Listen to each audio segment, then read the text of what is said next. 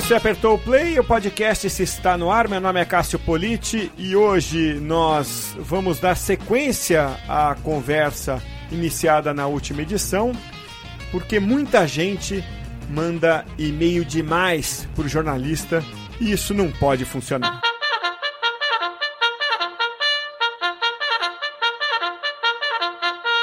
Na edição passada, a conversa foi com a Beth Guaraldo que está de volta hoje aqui conosco, conforme prometido. Beth, mais uma vez, obrigado por participar conosco aqui do podcast. Eu que agradeço o convite, Cássio.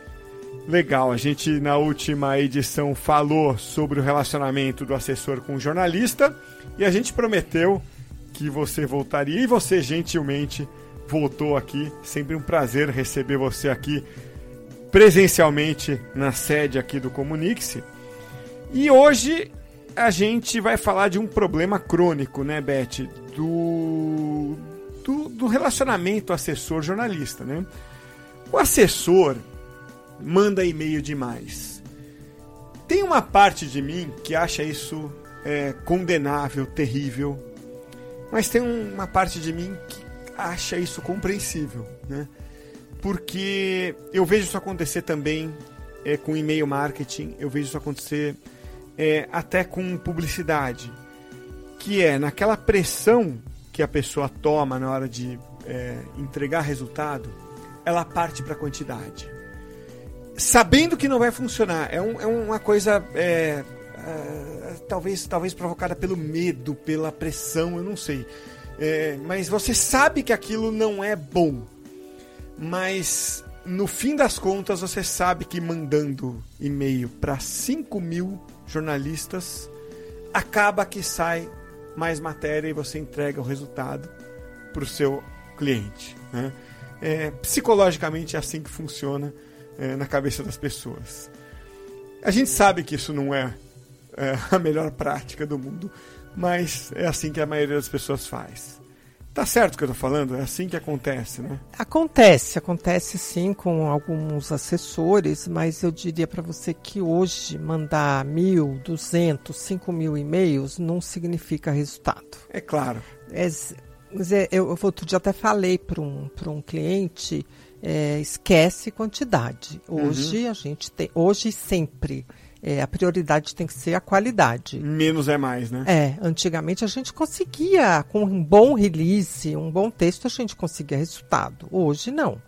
Até porque os, os veículos, como a gente percebe, eles estão é, muito, entre aspas, bairristas. Então, se você vai trabalhar um veículo da Bahia, você precisa ter uma informação da Bahia.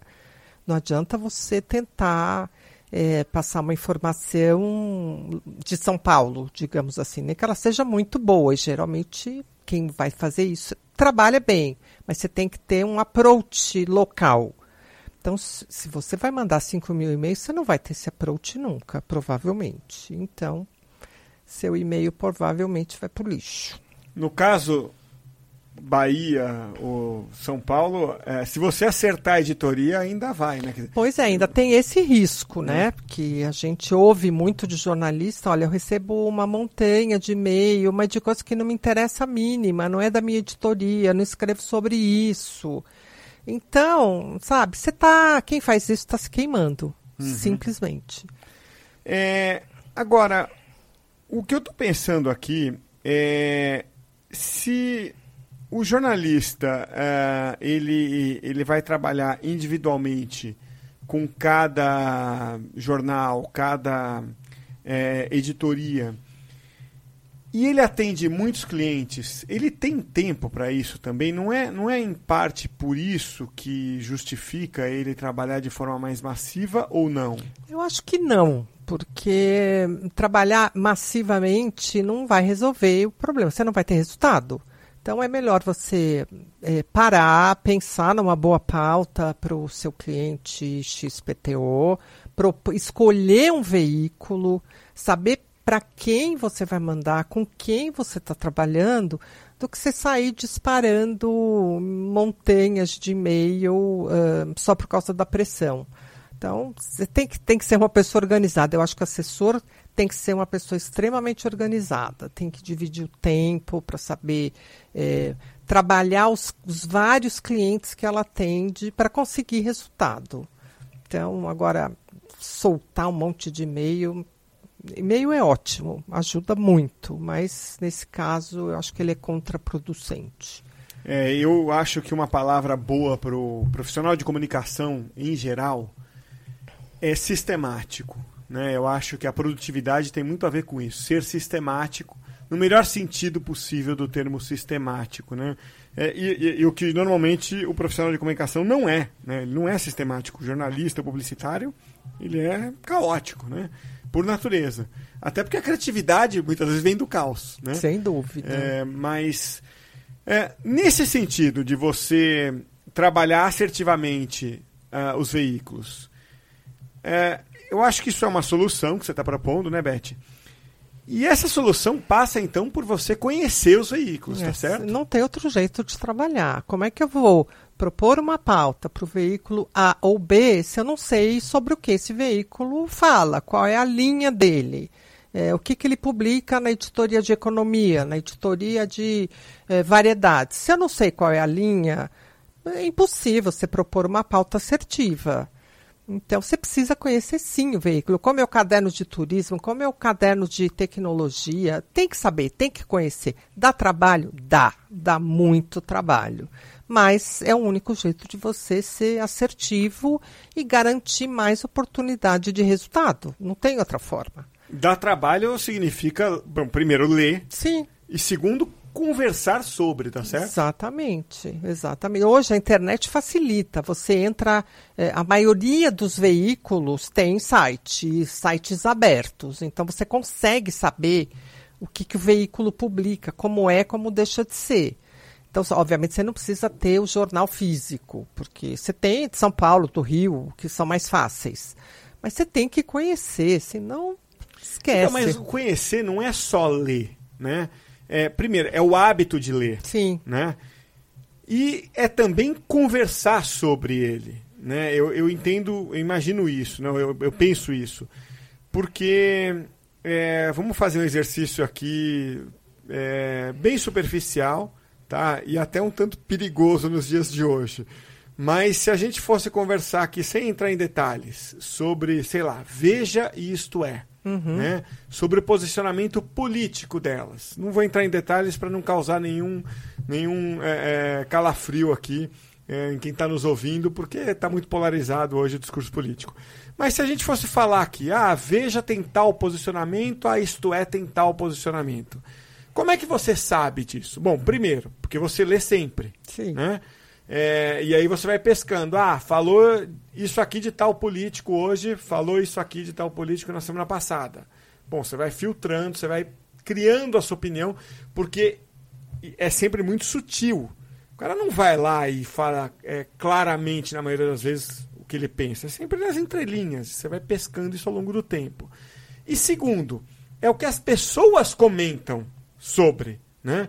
Então, você vai filtrando ao longo do tempo, não é isso? É exatamente. Então... Hoje você tem a vantagem de ter as redes sociais, que as pessoas, enfim, você troca informação. É isso. É, hoje ninguém faz nada, né? Você não compra um, sei lá, um lápis se você não for olhar, saber o que as pessoas estão falando a respeito disso.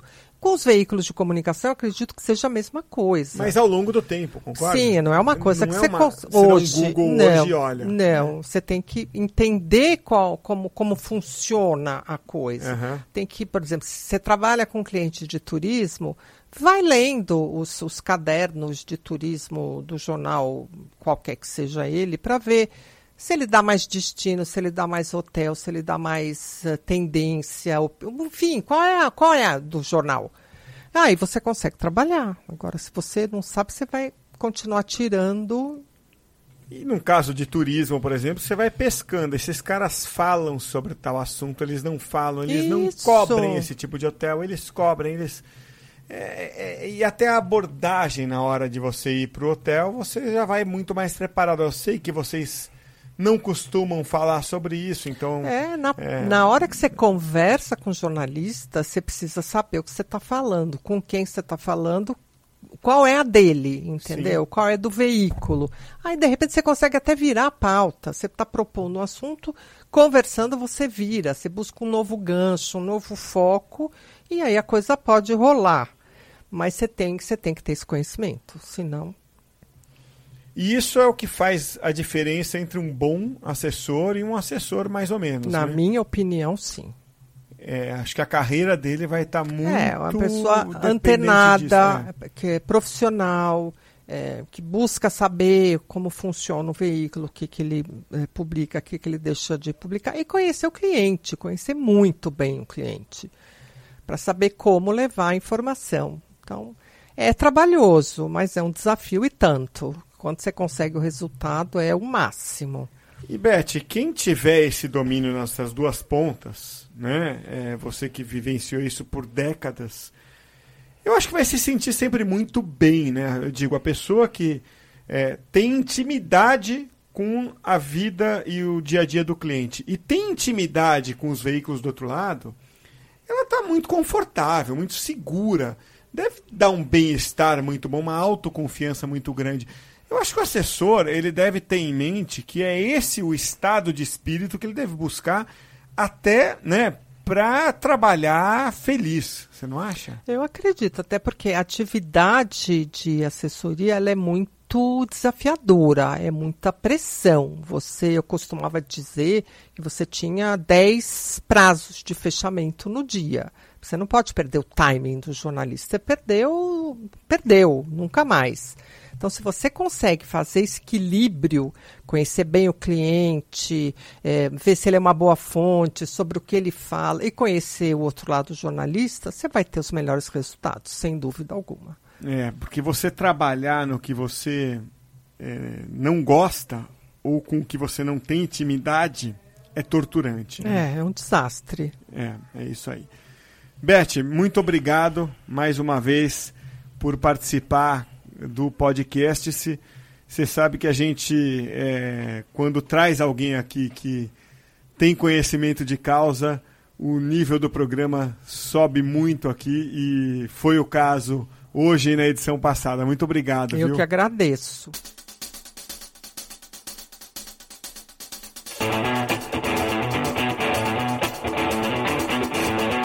Um recado para você que precisa fazer a sua marca ou a marca do seu cliente sair na mídia de forma garantida. É só você contratar o Dino. Você escreve uma notícia e ela sai na mídia em até 24 horas. Então acessa dino.com.br e veja os planos que existem para você. É o seu conteúdo de forma garantida em até 50 sites e portais. E olha, tem portais especializados e tem portais grandes também, como Exame, Infomoney, Terra, Agência Globo, Agência Estadão Conteúdo, Mundo do Marketing e muito mais. Acesse agora www.dino.com.br.